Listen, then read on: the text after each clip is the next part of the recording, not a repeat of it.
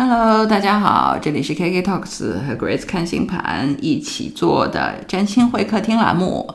今天还是二零二三年的四月十三号，我和 Grace 呢继续聊职场话题啊。上一期呢，我们聊了 职场里面你觉得不顺利，呃，有可能的几个原因，帮大家分析了一下，是吧？职职场心态的问题。这一期呢，我们想就是跟大家聊一聊啊，职场里面给自给自己带来麻烦的心态。就是学生心态，就这个事儿呢，就是并不仅仅是刚入职场的人有，就是工作几十年、十年、几十年的人也大有人在。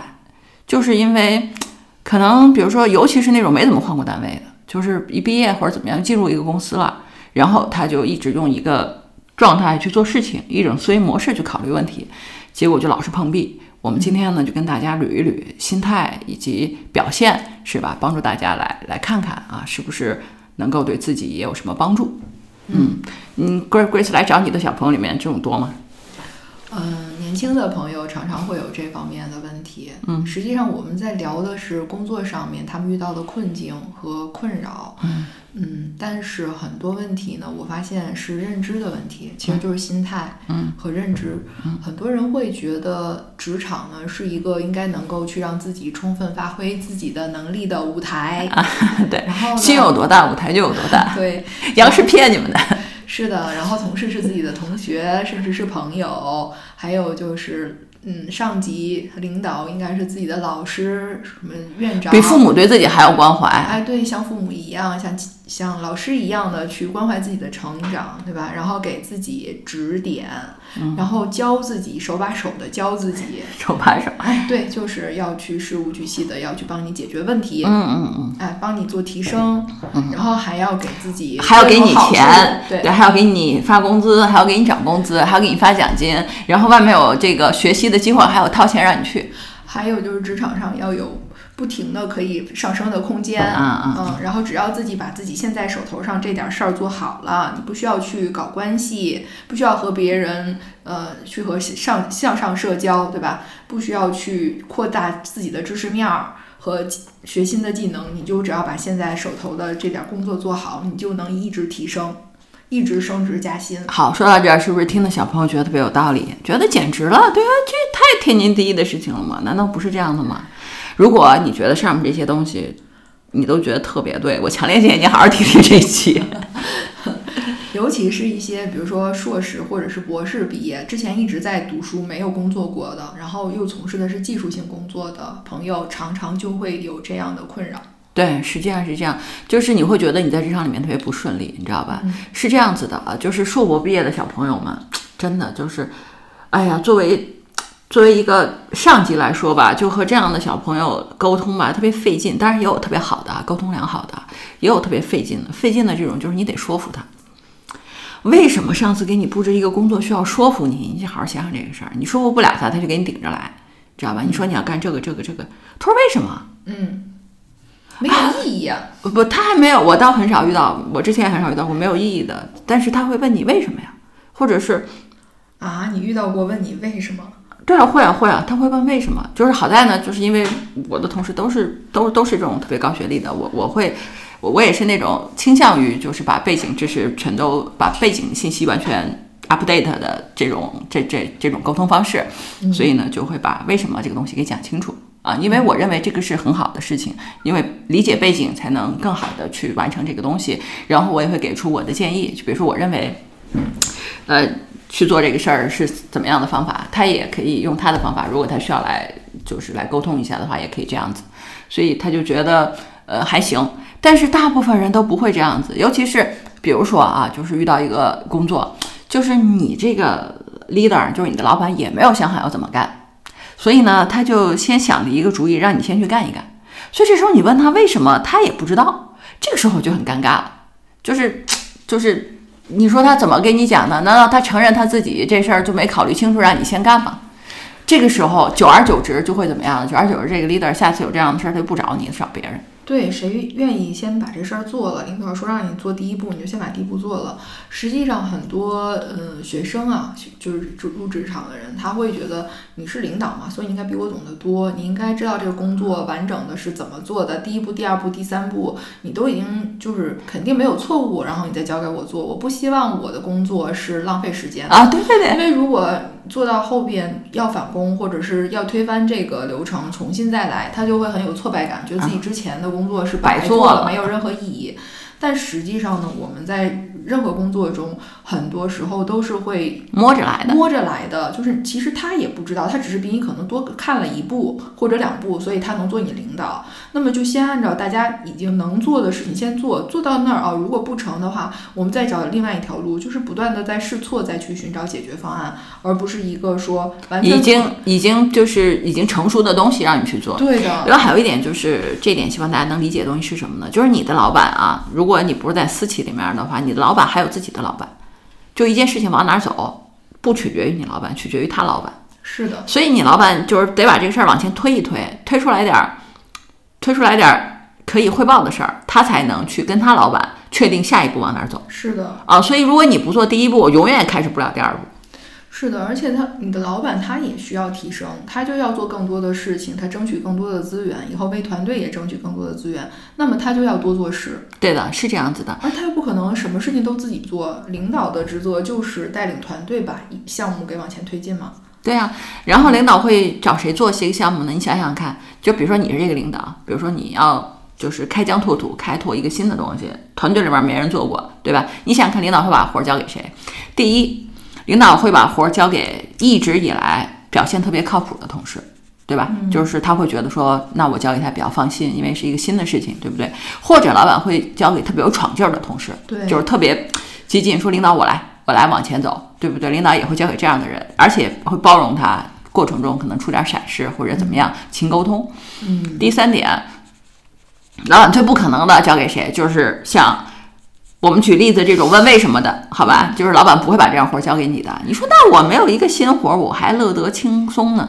你这么想呢？就是怎么说呢？就是，就是丧失了一个和老板就是去沟通的机会。你想想看，你老板向他的老板争取了一个业务，对不对？对。那么他又很看重这个业务，那在这个业务的过程中，他也知道大家都没有经验，你现在跟他一起摸爬滚打，这是战友情谊呀。对不对？这不是最好的你和老板去相处的方式吗？如果你对老板对这个事情，你非得要有成熟方案你才去做，你一步弯路也不想走啊？对，一会儿聊这个话题。那你呃，对你这个，对你这个事情，你不就离这个事儿越来越远了吗？老板觉得你对他做的事儿也不上心，他能重视你吗？我觉得你刚才说那个一步弯路也不能走，特别能说明这些朋友的心态，就是。嗯，不能说是精致的利己主义者吧，但是意思差不多，就是我所付出的所有东西必须要有回报，必须要有回报，而且我不能去走弯路，不然的话，就是他不能接受自己失败，他不能容错，不能有探索，嗯，就是没有，就是怎么说，不给自己一个 open 的空间，对对，是非常狭窄的，就是这种表现是什么呢？就是。就是你在付出的时候，你一定要看到回报，确切的知道有回报，你才肯投入。这种心态是非常非常阻碍成长的。其实很多人来找我看星盘，也是就是想走这样的捷径，嗯，不想再用。自己的经历去试错，换到一个适合自己的工作了，想一下就知道自己适合什么，然后可以一下就到那个工作。嗯，就是怎么说呢？这种心态，这么说吧，这就是吃八个饼饱了之后，只想吃第八个。是的，嗯，你不吃前面七个，你怎么能吃到那第八个呢？他好多工作都是一步扣一步，一环扣一环的。我给他们讲过，就是包括自己的职场，还有我的周围就是发展不错的朋友的职场。都是环环相扣的，都是你要先把你眼前的工作做好，然后去尝试那些领导交给你的新的机会。别人不做，你去做，你不怕失败，你不怕吃苦去做了，然后在这个新的机会里边有收获，你发现了一个新的领域，然后你就有机会了。嗯，去做这个，很多人都是这样一步一步走的。而如果说你在职场里边一点亏都不肯吃，一点努力多余的努力都不不付，不敢承担任何的风险的话，那你的职场就是一个。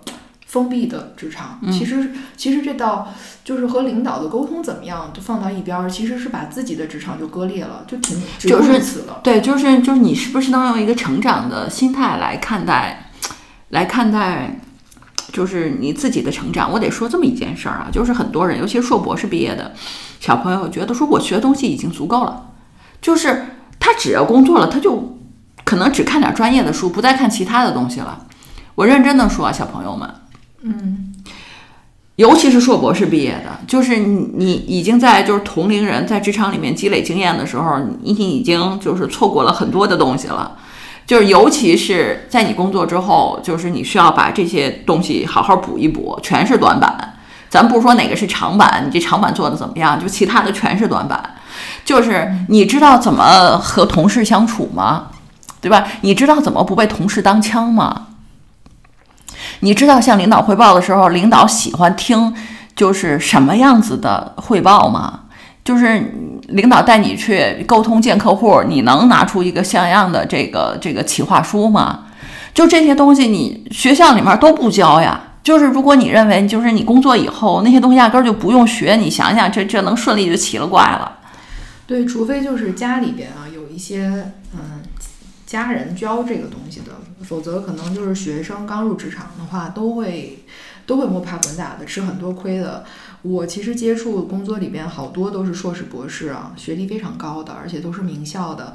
但是呢，就是在我工作里边遇到的、很多时候呢，就让我很无语的事情，就是他们的沟通的方式啊，甚至他们的一些行为处事的方法，就让你觉得特别的不职业啊。你比如说你在帮他做一个业务，然后呢，他给你寄个文件，同时呢，他选择的是到付，让你给他付钱，就是这种情况啊，就是时有发生。你就会觉得说，他怎么会这么做事呢？对吧？那他他怎么来跟他的同事来沟通呢？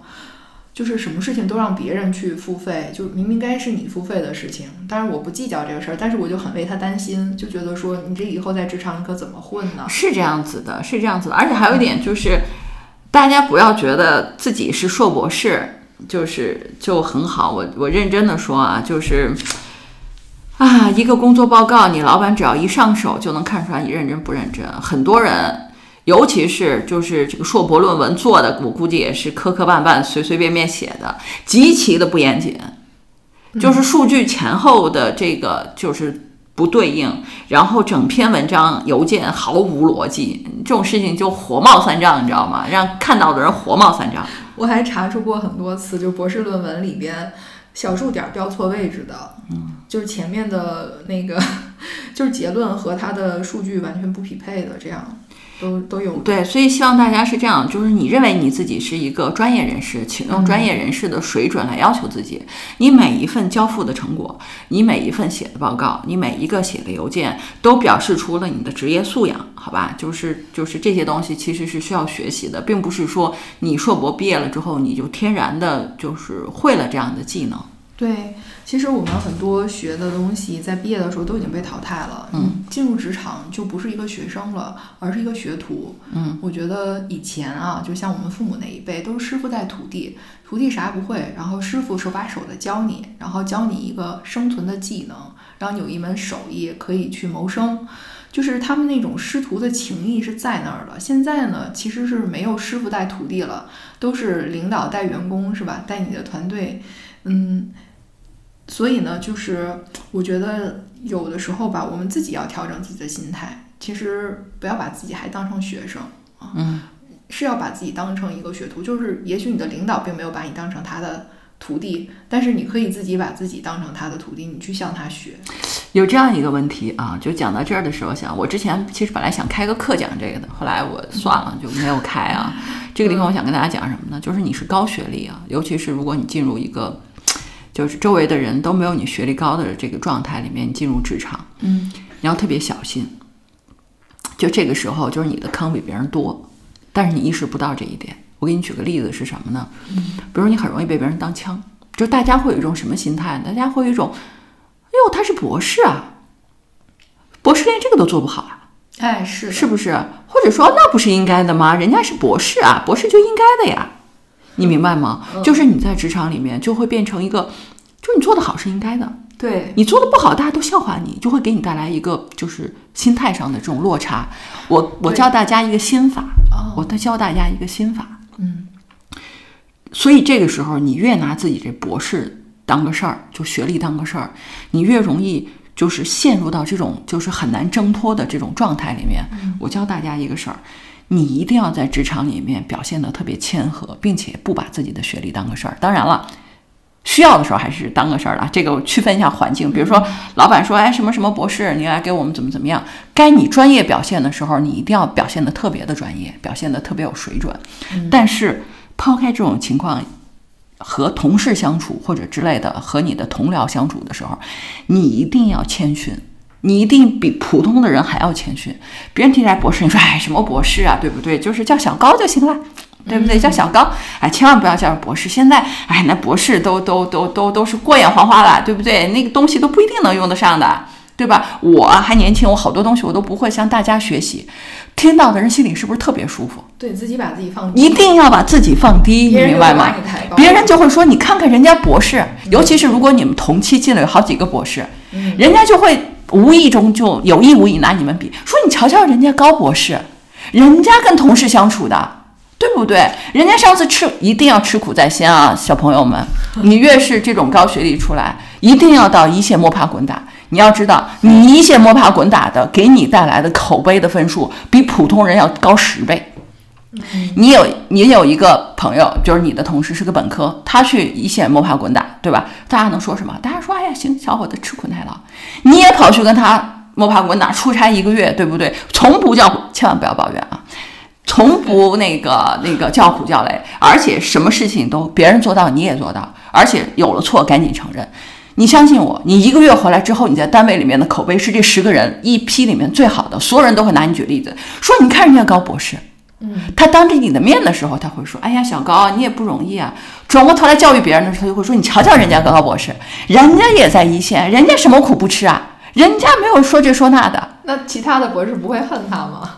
不，这就是你要知道，不是这个问题。不，他你你那种放不下面子的博士妒忌你，对你能有什么伤害？没有伤害，伤害值很小。但是你在同僚里面积累这种口碑，迅速的成为你职场里面最大的助力。就是职场里边啊，能往上走的，就是那种有本事没脾气的人。嗯，这么说啊，还不是没脾气。这个话题啊，没延伸一点，还不是。嗯我跟你讲，职场里面的人啊，我们分几种，详细跟大家聊一下。职场心法啊，听到这就赚到了。我告诉你，职场里面有几种人。第一种人说硬话办硬事儿，嗯，说硬话办软事儿，说软话办硬事儿。好好体会这几个字儿。最高级的是说软话办硬事儿。嗯，特别客气，说什么什么来了，说哎呀不好意思啊，就这个事情不行的。你看这个规定是这样规定的，这个规定里面要求有一二三四五，我也很为难，做不到的。你看好不好？把这个东西改一改，改成这个这个这个样子，我跟领导汇报一下，嗯就有机会。我不能答应你，但是我会争取的。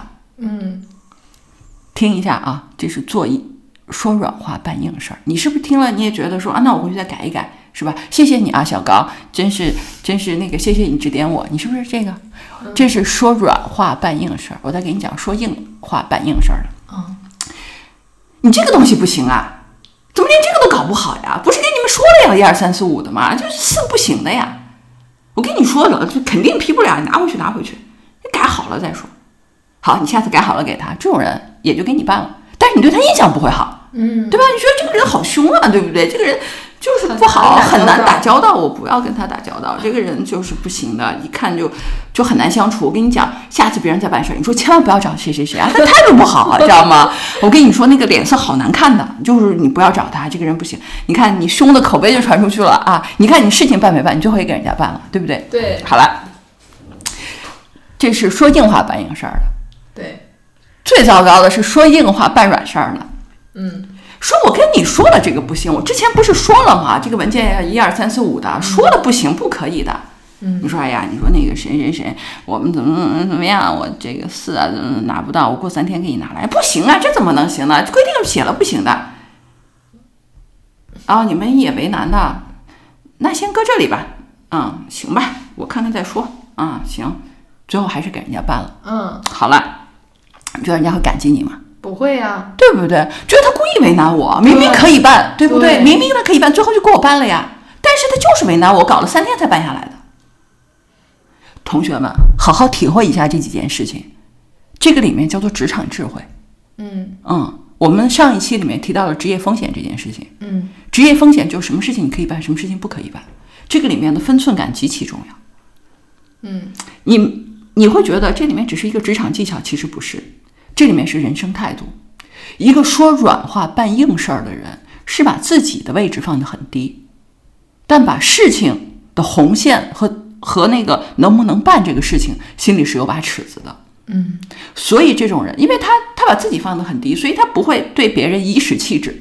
嗯不会觉得我厉害，我是专家，你要求我，人家没有这样做，对吧？他是一个服务心态，他是觉得说，你看你这样啊，怎么怎么样，他帮助你把这个事情完善，并且告诉给你，并不是他为难你，而是规定是怎么怎么样，你也接受，并且一起把这个事情合规的办理好。我跟你讲啊，一般来说技术上强的人说不了软话，嗯，是说不出软话来。啊，这是这样我也没有就是告诉大家说，就是而且你知道吗？他 diss 说软话的人，这个是个问题，就是你自己说不了，这个我能理解，但你不要瞧不上人家说软话的人，你啊就学习一下人家这个东西，然后用自己能接受的那个软度表达一下。对对对，但是你你提醒的这点是非常重要的。我觉得啊，其实很多人就是他其实还是性格的问题。你比如说啊，像我这种摩羯座的人，我的性格是比较硬的。嗯，虽然我可能看起来比较 nice，好打交道，但是如果你真的是就是有那种原则性的问题到我这儿来，我可能确实就是会说硬话，然后办硬事儿的那种。嗯嗯，但是我也不跟你交恶。对，这也嗯，说硬话办硬事儿也可以，这是第二个阶段，对吧？，我也尝试过说我去说个软话，然后把这硬事儿办了，但是呢，我就特别违和，你知道吗？就是你说不出来。你说不出来，你不是那种人。但是呢，我就说掌握到你那个软度，我尽量，嗯我不会去，我首先不要会去硬刚，对硬刚人家，不会去 diss 人家，我是在我的这个红线的范围内去把这个事情给他讲清楚，尽量是用嗯一个第三方的这个视角去陈述这件事情啊就好了，尽量不要去激起那个情绪反应，尤其是负面的。是这样，是这样子。嗯，怎么说呢？这事儿是这样啊，希望大家能够理解。就是你，你，你可以想象你自己，对吧？我们都会有那种办事情的经历，嗯比如说，嗯，跟跟警察，比如你要验车啊，或者跟警察打交道，反正跟政府部门吧，或者是你要去医院呢，跟医生打交道啊之类的这些事情。你仔细观察，有这样一个问题，就是你啊，这事儿办没办成，当然是很重要的一部分，但是和你沟通的这个人的态度是直接影响这个体验的。是的，嗯，对，比如这事儿没办成，但是对人家对你很客气，你是不是也觉得挺好的？嗯你会觉得说哦，我就是缺这个，我去补一补。对对对人家没有为难我，我只是这个地方还不足，对吧？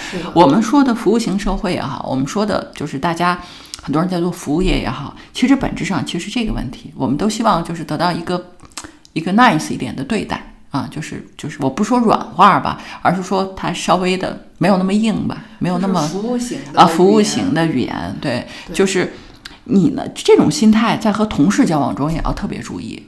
比如说你同事来找你办个事儿，对不对？嗯你能不能就是用这种心态，对的，就是职场会比较顺利的。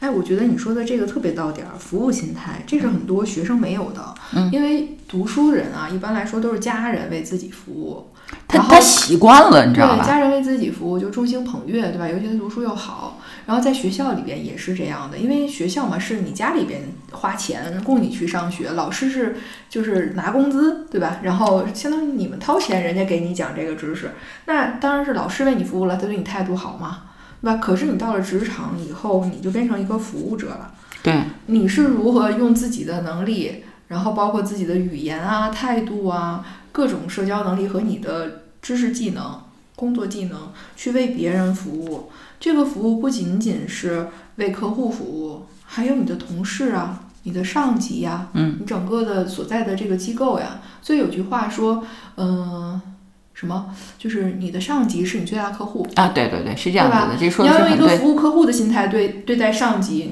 马上就能理解了。好了，我们就这个环节讨论到这里啊，就是就是心态的问题，我们怎么从一个学生被别人服务的心态，什么事情都自己合适的这种心态，变成服务别人，是吧？怎么让别人感觉舒适，是吧？怎么让别人 OK 的这种心态，用这种心态呢，你就能和你同事啊，你什么老板都相处的比较好了，和你的相关方嘛相处的好了。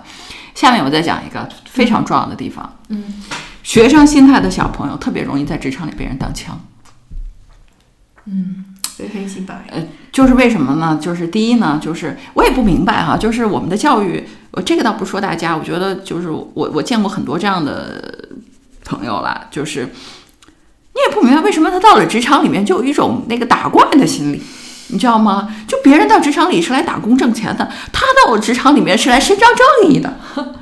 哎，就是奇了怪了，就可能这种正义感爆棚，见不得任何职场里的事情，就是你就是在说白羊座吗？这还不是，你知道吗？还不是，就是他天天的，就是别人有点这个，比如说不太合规，他就这个了；别人有一点那个情绪了，比如说，呃，比如说这个别人有一点什么事儿被他看见了吧，他就哎呦可正义了，你知道吧？就就是那种滔滔不绝的声讨啊，哎呀我跟你讲啊，这种人啊，从星座上来看，就是白羊和射手特别多，那种能跟老板指着鼻子叫的，基本上都是这两这两种人，白羊、射手。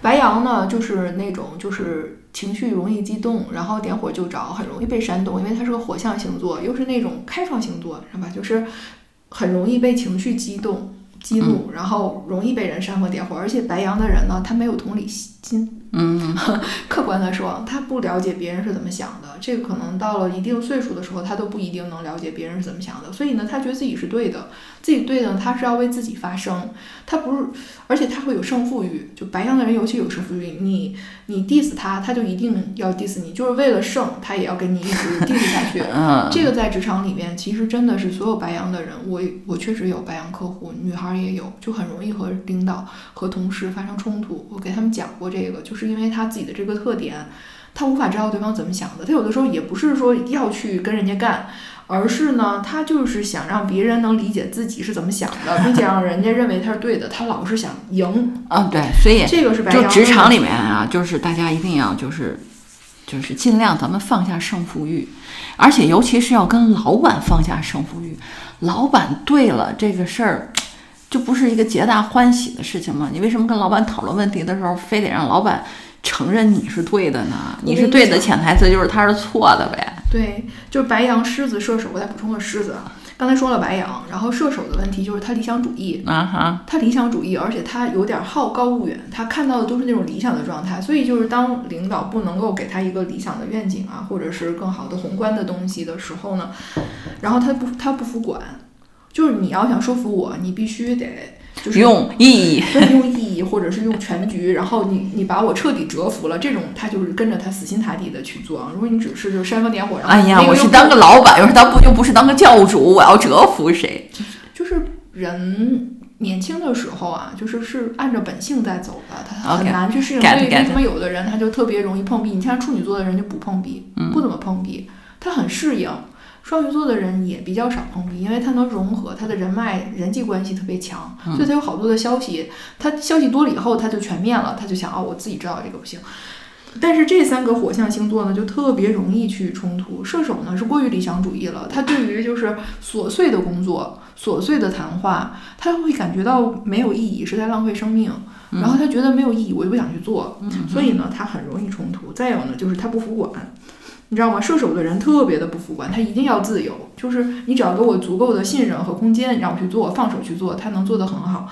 但是你只要管着他，事无巨细让他汇报，对吧？他就受不了，他真的受不了。所以这是射手的人，他也会，而且射手的人也很有道德感。射手的人是道德感最高的，就是他在星盘里边啊，就是射手代表的是高等教育和道德，嗯啊，哲学就是形而上的那些东西。所以呢，他们呢通常就是自己的品行也很高，他们常常看不起那些品行不好的老板 风，评不好的老板，你知道吗？他就是就打心底就不佩服这样的人，他很难追随。所以呢，你又不能给他一个理想的这样的一个工作的愿景，是吧？他就很容易去啊，就像你说那个就爆棚啊，就你想指着老板的鼻子去说这这工作我不干了，都是射手干的事儿。啊，行，我们刚才提到这个啊，大家这个了解一下。还有狮子的人啊，嗯，狮子的人呢，他是需要去别人认可他的。他希望在职场里边也有很多的人认可他，所以你会发现，世俗的人他非常适合当领导，尤其他喜欢那些去拥护他的人。问题在于，谁也不是天生当领导，你不得先从基层做到领导所以做基层的时候，当领导跟他的想法不一样的时候，他备受打击，他的自尊心受打击。啊，你知道吗？狮子是最高自尊的人，我们说射手是最高那个什么理想、理想和道德，对吧？可能有的人高一些，可能低一些，但是他追求意义。而狮子的人，他追求的是自高自尊，他的自尊是被赞扬、夸奖、喂养出来的。所以，当他做小兵的时候，他就很麻烦。如果他没有遇到一个，谁都是当老板爽啊啊！对呀，就是就是，所以他得先度过这个艰难的小兵阶段，找到那个能一直鼓励他的领导，他可能就发展的好一点。但是如果遇到那种打压型的领导，有的领导是靠打压的啊，有的领导就是看不惯他这种嚣张的作风。对，我是领导还是你是领导，对不对？那就被打压嘛，然后他就低自尊，很难受，很痛苦，他就爆棚，他就要正义感。他就发光。OK OK，我们刚才讲的是，就是性格容易在职场里发生冲突。是的，我想说的呢，还不完全是这个，就是因为大家对职场的不成熟，以及呢，嗯，对刚进入职场对一些很多规则不了解，而莫名其妙的掉坑躺枪。我是讲这个东西。嗯，比如说，比如说啊，你记得就是之前几年，大家应该还可以找到这个新闻。是华为吧？华为每年不都有新人培训吗？其中有一次，有有一年一个一个新人，第一年吧，给华为拿出了一个战略方案之类的东西。任正非说，就是这种员工就要开除。嗯，对，记得这个吗？记得。就是为什么呢？就是你工作第一年吧，我给大家比较稳妥的建议是，第一年里你不要给你的单位、你的团队、你的领导提任何意见。后面几年也最好别提，那倒也不是，那倒也不是，就是你第一年最好别提。我们会讲后面提意见的方式方法。第一年就是你连这个想法也最好不要。你说那那别人认可我呀，对吧？别人竟有，尤其是大公司特别喜欢有这个，就是每年新人座谈会是吧？座谈会讨论讨论对公司有什么意见建议。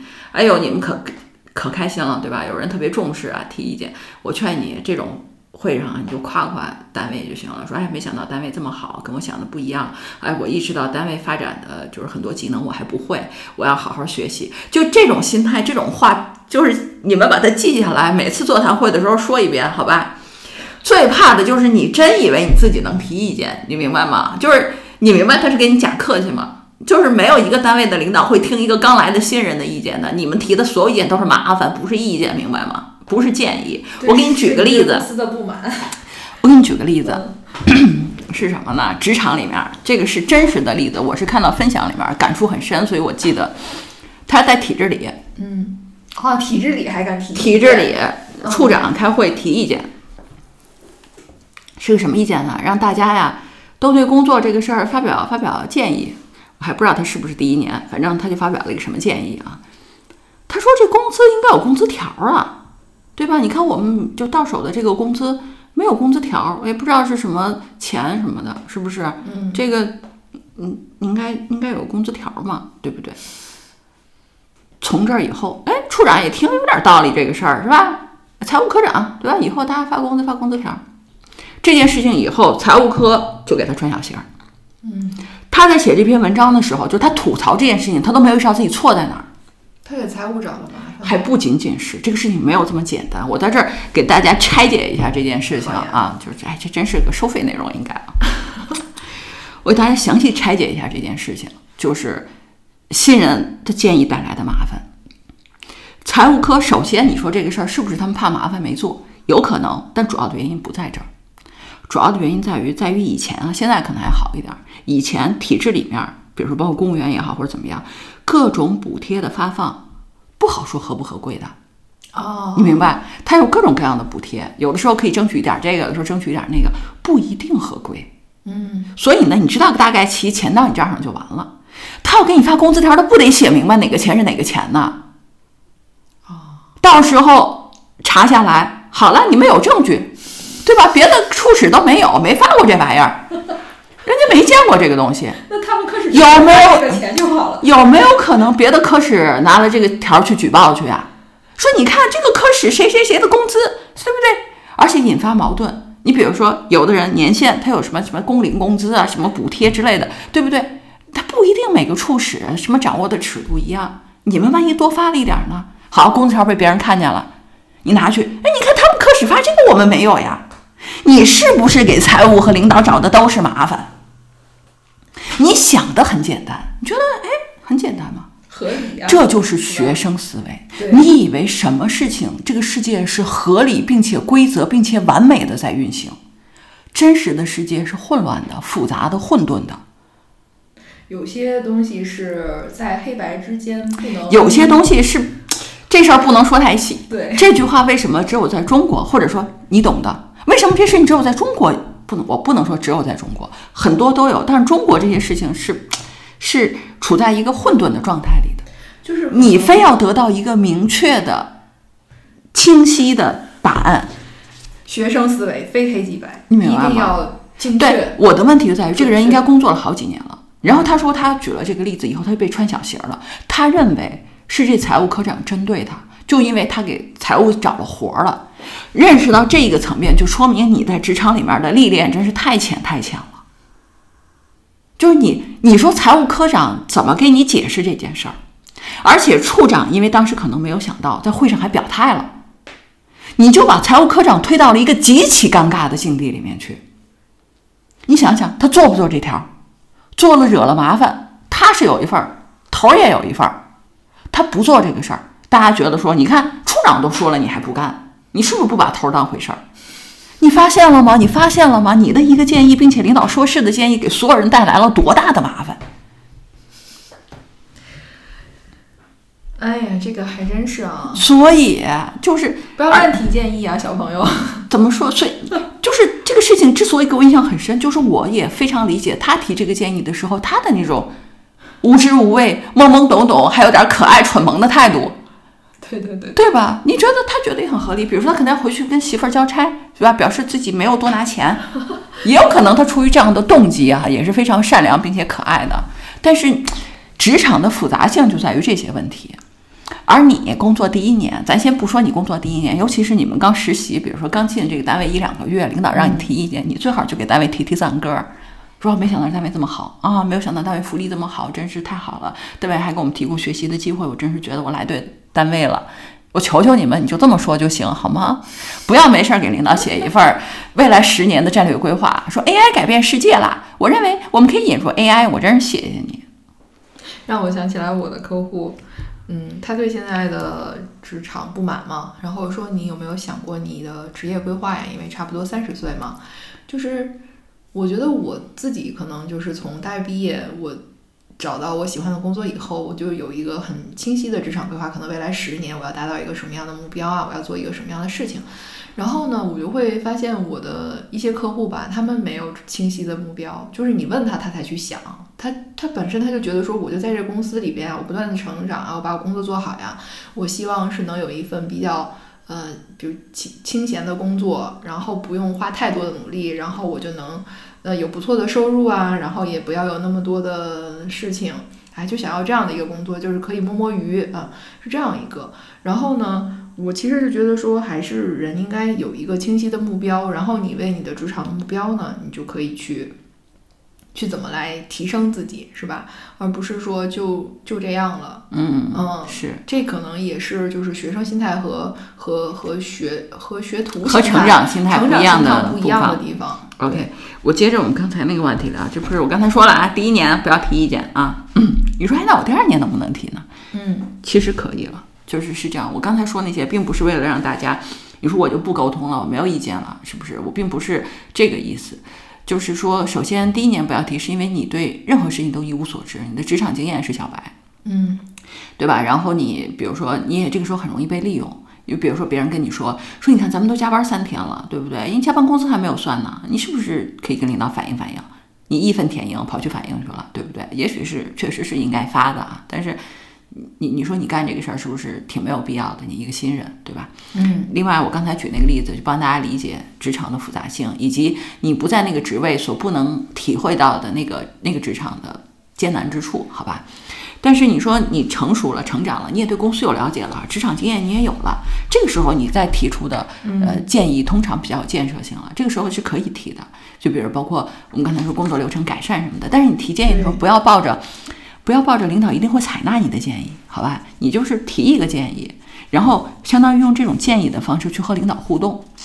通常领导啊，尤其是你又一心为公司好，他会指点你的，嗯，告诉你说，哎，你这建议不错。但是咱们现在啊还没有实施的条件，你愿意的话呢，可以去把什么什么东西，对吧？你先去调研一下或者怎么样，对吧？你就进入了一个稳重的职场人的一个态度了，又抱着改善环境也好，就改善工作环境，或者是改善工作效率，或者是一些东西，你提出的建议通常既有操作性，又对单位是有好处的。那这个时候呢，也建议大家这种建议啊，提前跟领导私下沟通。就说，哎，我我我有个想法，领导，我能不能跟你聊一下啊？嗯，我是这么想的，嗯，对吧？通常这种情况下，领导一般都会指点你，你就也会获得成长。这个互动过程中，知道自己哪儿想的不对。但是我还是说，在公开场合，比如说征求意见的这种场合提建议，你一定要小心。就像我刚才举的那个例子，因为职场里面很多事情是互相牵扯的。嗯，你领导可能在当时呢也没有想明白，他可能去表态了。嗯，这个表态就可能给所有的人都带来很大的麻烦和问题，他也不好说，我当时说错了，我就这事儿不用干了，不太可能。所以呢，最好一个事儿提前沟通好，你再说。要是没想好、没沟通好，你就宁可先不说。你一个可以在会上提的建议，你一样可以在会下提呀。我就没有见过只能在会上提的建议，好吗？是的，是的，是不是？哎，只要你不是抱着那种我一定要出风头的心态，你通常。你用一个成熟的职场心态去提出你的想法和建议，你的领导也都是会接受的。所以，我并不是刚才那个例子，并不是教大家做一个职场上的旁观者，或者是你在职场里面就故意的，就是啊，我明我有好想法，我也不去说，我为了给自己明哲保身，都不是，而是告诉大家，你第一年，你你真的是。职场经验是负数，你不要做这种风险极高的事情。那你慢慢成熟了，你就会知道了。等你有一天当了领导了，你就更加的能够体会到我刚才说的这个东西。对，我想起我刚才想刚才想跟你说什么了，就是我不是客户来问我嘛，对对对，然后呢，就是他们就是属于工作了不是第一年，然后给单位提意见。我想说这个，我就问他们职场上你有什么目标啊，或者说你对你公司不满的地方，你想怎么改善啊？因为他们老觉得就是还需要改进嘛，对吧？我就问他们，然后我的客户呢，有的就会告诉我说，他想改变整个公司从上到下的工作流程、工作体系，而且他们公司呢，就是就是那种巨大公司，几万人的公司。而他呢，就是工作可能才几年吧，啊，不是第不是第一年，就已经工作几年了。然后，然后我就会继续问他说：“我说你觉得你自己有这个能力吗？”他说：“我有，我有这个能力。”好，我说：“那你曾经做过就是什么改善你们工作流程的事情吗？”他说：“我有，我把我们部成部门的这个工作流程改变了，改变了以后呢，还提升了效率，提升了三倍啊，就是你上次说那个。然后。但是说到这儿的时候呢，他通常他自己就能意识到，他之前的那个目标好像有点不太对。嗯嗯，还有的客户跟我讲，就然后他就会说，他说哦，他说其实我想的是，我可以改变我部门的一些流程，或者说我能参与的一些项目的流程，因为我比较喜欢就改善流程，提高效率。然后也许我不能把我们整个公司的从上到下所有的流程改了，但是我能接触到的，我能帮他提升。啊，这个是就是更务实一些，对吧？开始他的想法就是我要改变我整个公司的流程，整个公司的流程都有问题。你想想，这个哪是一个人能干的事儿呢？他意识到了。还有的人呢，就会说我想做一个改变世界的产品，就是他是在一个普通的公司里面，普通的技术人员，但是他怀着一个我要做一个改变世界的伟大产品这样一个。梦想，梦想，然后在这个公司工作的，那我就会问他说：“那你觉得你的这个公司能够给你这样的平台和机会吗？”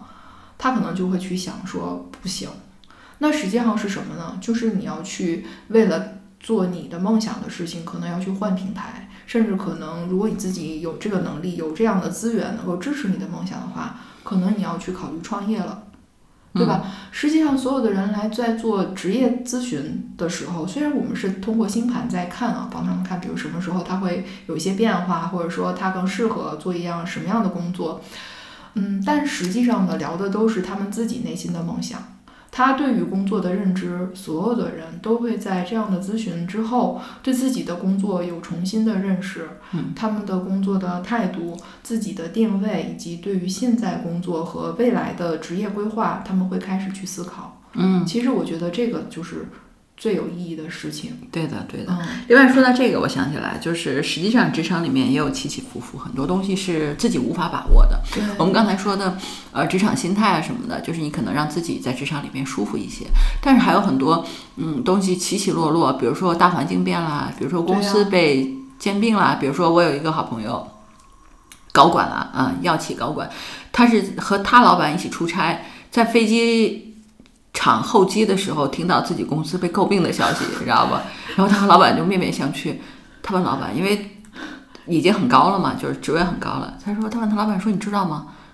老板说：“我知道是知道，但不知道这么快。”然后两个人在职场里面面相觑，说回来以后汇报线估计要变了，你知道吧？就是这种变动是猝不及防的，它不是你自己能够去去把握或者是控制的事情。是的，而一个成熟的职场人就会知道变化时时可能会发生，而你要快速的调整自己去接受这种变化。对，另外呢，就是我想跟 Grace 聊一下，就是职场里面的运气，就行运的这个事情，嗯，就是帮助大家去体会和理解一下。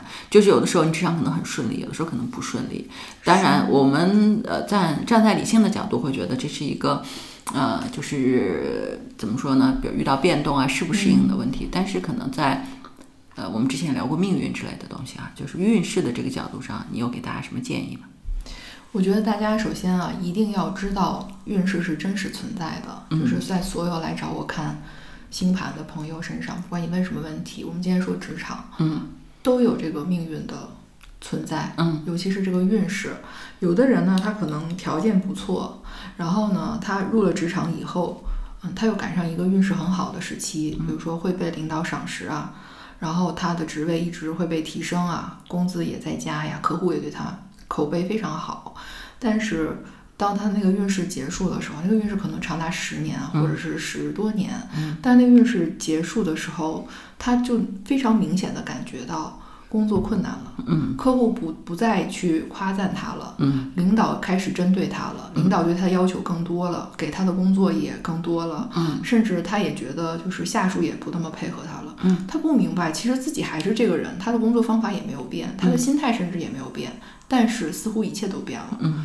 这种时候常常就是运势改变。我确实遇到过这样的客户，其实他自己能力很强，然后但是就确实是因为他那个职场的好运，接下来的那个运刚好是一个不太顺利的运，嗯所以呢，就是可能比如说他应该回归家庭了，就是把职场放一下，他不能一直让自己去处在那种前进前进的状态，嗯而是说其实他的职场是已经有有到一个高峰了，嗯然后他现在要把精力放在家庭上，去经营自己的家庭。过了这个运势以后，四十岁，也许就是四十岁，他三十多岁的这十年，可能职场上是不那么顺的。但是到了四十岁以后，他可能又有机会。有的人是这样的，所以呢，这个就是就是当你职场上开始都特别顺利，突然就变得不顺了，怎么努力也不顺的时候，你常常可能就是运势的问题。嗯这个运势有长有短，在一个大运周期里边，有的是十年，有的可能是十多年，有的可能就是短暂的几年。嗯呃，在一个小的运势里，短的一年，长的可能两年，嗯甚至两年多，那么你就会感觉到不一样。所以呢，我们的职场它也是一直在变化的，特别是就是和你职业事业，比如说它本命盘里边事业宫它是有主题的，有十宫啊、六宫啊，它是有明确主题的时候，当你走到这样的运势的时候，你就有更明显的感受。啊。有些人他可能六宫十宫空，他没有那么强的感受，那么他就不会在职场上，就即使他经历一些行运，他也不会有那么强的感受。他可能是在比如说呃婚姻上，嗯或者是在朋友上，或者在家庭里边，他在那儿去经历考验。每个人都不一样。但是呢，就是来找我看的，基本上都是在职场上有这样的主题，主题，所以这事儿对他来说特别闹心。特别闹心。嗯还有一个姑娘也是前段时间，这个姑娘呢，其实她的能力一般，嗯就是肯定不是那种名校高材生那种，但是呢，她就是因为自己一直很想要出人头地，所以她非常努力。这姑娘在北京嗯已经工作了十多年，换了好几个工作，然后。她呢，就是也不能说她运气不好，但是其实从大运上来看，她之前的那十几年的运气啊，十三年吧，确实是不太好。所以呢，她就有那种很很焦灼，不知道自己是不是还应该留在北京继续发展。嗯，而且他的那个职业呢，其实也是受到了一些政策的影响吧，他从事教育的嘛，所以呢，就是也面临到未来不得不去转型。嗯，所以他就是来咨询他的职场。而从他的运势来看呢，实际上从他来咨询我的这个月份开始，他恰恰就是开始转运了，而且后面有连续大概二十年，正好都是比较好的运势。可是即便是这样，你知道吗？因为他在前面十几年，他职场里边就经历了各种坎坷，他总是在换工作，而且总是那种就是开始做得很好，但是做一段时间以后就不行了，然后他就就自己有这种自我怀疑。其实他不知道，他只是运势的问题。嗯，凭着自己的一口气吧，他还吊在那儿。然后，但是他现在就是特别自我怀疑，就有点像是在一个瓶子里边的一个小蜜蜂。现在瓶盖给他打开了，这个运势好了，他可以出去了。他原来各种碰壁，对吧？虽然他能看到外面的一切，但是他没有办法去活出自我。可是他来找我的时候呢，就我告诉他的瓶盖已经打开了，他的运势已经来了，他机会出现了。可是他不敢飞出去了。嗯，他是有这种就是一直被打压、一直被命运折磨的时候。他对自己没有那个自信了，即使你告诉他，就是你的那个机会已经来了，那个大门已经为你敞开了，他不敢迈出那一步，他不相信自己可以。这样其实也是一个就是运势对于人的一个职场上的影响。所以我其实就是虽然能够去嗯从这个角度开解他。开解他，但是我也知道，就是他自己相不相信，他自己是最重要的，迈出这一步是最重要的。OK，一旦他迈出那一步了，他去尝试了，然后不断的去尝试，他有了一些确实感觉松绑了，确实是我说的那样子，他慢慢慢慢的他就放开了。但是如果他还是不敢，那么他实际上他就被他之前的那个比较坎坷的那段运势就束缚了。嗯嗯，OK，所以呢。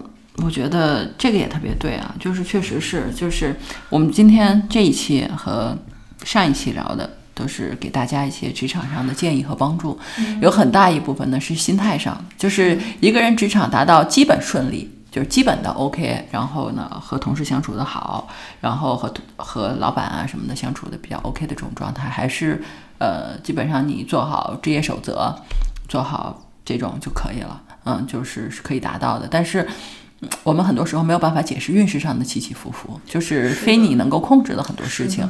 这时候可能就是关于神秘的命理的那一部分。所以呢，就这两期节目也是帮助大家去理清一下，因为现在啊，就是硕博士就业很多，然后呢，就这个事情就是心态、职场心态、学生心态给大家带来的职场上的负面的这个东西就表现的比较明显。因为在很早以前，就是。呃，没有那么多硕博士，相当于职场里面有有一些职场人士，有一小部分学生。嗯，那这些学生呢，就还被尊重啊。你看以前的硕博士嘛，啊，就高学历，就是比较被包容。对，所以呢，就是这种这种学生气哈，嗯，就是虽然有呢，大家也不太会怎么怎么样。但现在的问题是，所有的人就是全是高学历了。你现在你工作环境里面，以前这硕博士大家都要写一个单位里面硕博士比例嘛，对不对？以前才百分之几啊，四五，现在恨不得百分之九十，好吧？当大家全都是在这个环节里面，这个学生气和不职场的这个事情心态，就会带来很多的东西。但反过头来说，如果你更加职场一些、更专业一些、心态更好一些，你也比较容易在职场里面去达到一个比较舒服的一个状态。对的，对的。另外，就要多添一句，这个是嗯，今天的主题里面有的，刚才没有聊到的是什么呢？就是尤其是女孩子在职场里面，就是和同事一定要做好朋友这个想法。我也想到这一点 啊，这个这个这个是学生心态里面，这是学生心态里面最要不得的一个，真的就是。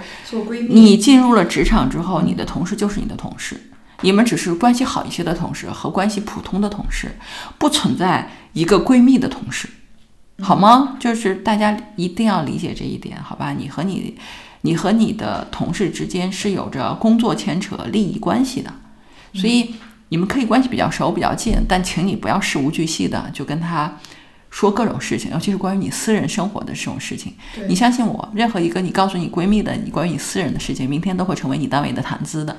我并不是对你闺蜜的人品不信任或者是怎样，而是说这是一条定律啊，这是一条定律，就是一件事情，只要你的身为同事的朋友知道，就等于全公司都知道。对，而且有的时候我觉得啊，尤其是一些水象星座的女孩子吧，我特别的提醒大家，你千万不要在职场里边有过多的同情心去帮助别人，因为有的时候呢，比如说你看到谁呃伤心啊、难过，你去安慰他，他可能会说出一些秘密，秘密，他的私事，他的秘密，然后。你当时可能不觉得，但这其实是非常大的一个风险，非常大的危险。是这样的啊，你看我们刚才说了那条定律，对吧？假设你有一个私事，你只告诉了你的同事闺蜜，明天你们单位里面第三个人知道，你觉得是谁说的？你觉得是他，但也许不是。对，也许这个人刚好，比如说知道你什么事儿或者怎样，对吧？但你一定会怀疑他的。对，反过头来也是一样，你跑来去安慰别人，他告诉了你一件他的私事。有一天你们单位里别人知道了，或者都在讨论这件事儿，他会觉得是谁说的？当然是你好吗？对，所以不要去过度的去关心别人，就是一定要离那些伤心的人远一点，因为他可能在伤心的时候会容易说出一些他的秘密或者什么，是这样子的，和他带来不必要的。对，而且就是就是你们利益牵扯过多的时候，就让你们在面对工作里面需要去。比如说，你们俩需要 PK 一下资源，你们俩需要 PK 很多事情的时候，你自己不能放手去做。一旦对方放手去做了，你又觉得被伤害，所以就总之这件事情是弊大于利的，没有必要。哎，说到这儿，我还想到办公室恋情，因为我也有客户，就是曾经因为和单位的同事谈恋爱，最后就是没没在一起，然后最后就是在工作上面相处很。很痛苦，很尴尬。有的他们是在事业单位，就是两个人都都没法离职啊，都没法离职换工作。然后这样的话，又工作中有交集，就非常非常尴尬。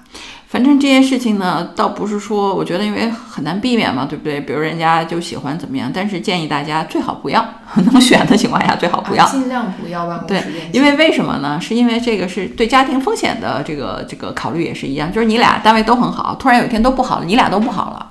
对不对？对，所以另外还有一点呢，就是圈子的问题。如果你们俩是在一起的，那就意味着你们俩所有的圈子都是交集，嗯，就没有什么新鲜的事情或者是不一样的想法，信息茧房就会更厚一些。另外还有一点呢，就是刚才这种尴尬，就是万一有个什么。有个什么风吹草动之类的这种事情，对不对？就没有成，或者是以后结婚了，有一些矛盾啊，对对对对，都会成为都会成为一些就是比较尴尬啊，比较尴尬的事情。当然，你非选也也也不是不行啊，非选也不是不行，你考虑到这些问题再选也可以，不是说不行嘛，对吧？现在找对象这么难，对。然后就是也有客户，他们是就是事业单位的。然后同事结婚了，然后现在是遇到了婚姻的困境嘛？但是就是瞒着所有的同事和认识的人，就是两个人还是都备受煎熬啊，备受煎熬。其实真的是，就是这个婚姻也没有办法去解除它，但是就是又会给自己带来很多的困扰。对，你会考虑，就是当有一天你要去分手的时候，你会发现，就是你考虑其他牵扯的那种，就是比例比考虑你自己的幸福和感情还要多，这个就是带来的麻烦。是这样的，其实他们有的时候就会跟我说，为了解除这种情感上的痛苦啊，他们甚至可能都打算自己辞职，就是结束这段婚姻，辞职，然后去一个陌生的城市重新开始。嗯，这痛苦到一定程度，就非常非常的痛苦，就是因为两个人是一个单位，所有的人都是有交集的，他就没法去跟所有的人去解释。OK OK，嗯啊，所以呢，我们今天这期就是这个节目呢，是帮大家去理解一下啊，就是。通常大家都会有的这种心态，就是学学生心态。因为很多人就是，比如说，你会觉得你的财富心态，你需要学习才能掌握，对吧？就是你会觉得你的呃装修或者是什么，你需要学习你才能会。但不知道大家为什么认为自己只要进入职场，天生就具有职场技能一样，就就就很奇怪，就不觉得自己需要去学习。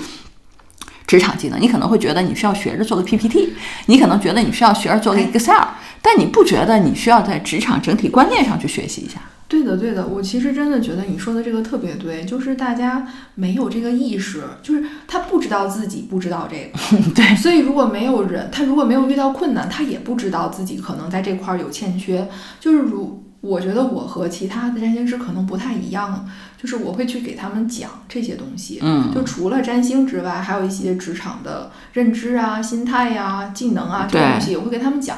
但是呢，可能如果说家里人不教你这些，然后你自己又没有接触这方面的书，没有人带你的话，靠自己摸索，真的是不知道这个是个盲区。嗯嗯，好吧。所以 K K，你能不能给大家讲一讲，就是说作为一个职场新人，或者说在职场上不太顺利的朋友啊，那你需要去学哪些东西呢？就是关注哪些东西可能是你的盲区的东西，你要去有意识的去学呢？啊，这个东西是这样子啊，就是既然 Grace 问到这儿，我就把这个问题大概聊一下啊，大概聊一下是这样子的，基本上取决于你进入的不同的职场形态，你需要学习的重点是不一样的。哦，比如说是，其实进外企的小朋友多少好一些，因为外企有比较成熟的培训体系，就是你老板比你还希望你成为一个六边形战士呢。而且它所有的操作规程都有 SOP，所以对呃外企的小朋友来说啊，首先学会的就是如何写邮件，这是你们一定要学会的技巧。我 OK，举一个小例子，就是境外小朋友一般都自视很好，对吧？就是有那种嗯我很厉害那种感觉，这能理解，谁能理解啊。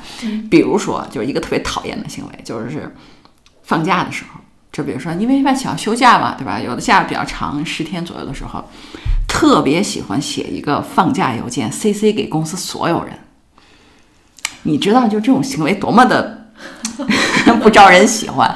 理论上，你放假你就 CC 到你你的呃 CC 是抄送啊，就是你所有的跟你工作相关的同事以及你老板就可以了。然后你邮箱里面可能留下一个，就是我休假我有什么问题，就是你你做好那个自动回复就可以了。你不想写邮件的话，你不想就是接触工作的话，当然中国不行啊，外老外可以，中国哪有中国哪有不那个啥的？中国哪有就是假期不回邮件的？姑且这么说，但你抄送公司所有人，你是不是觉得自己有点太重要了？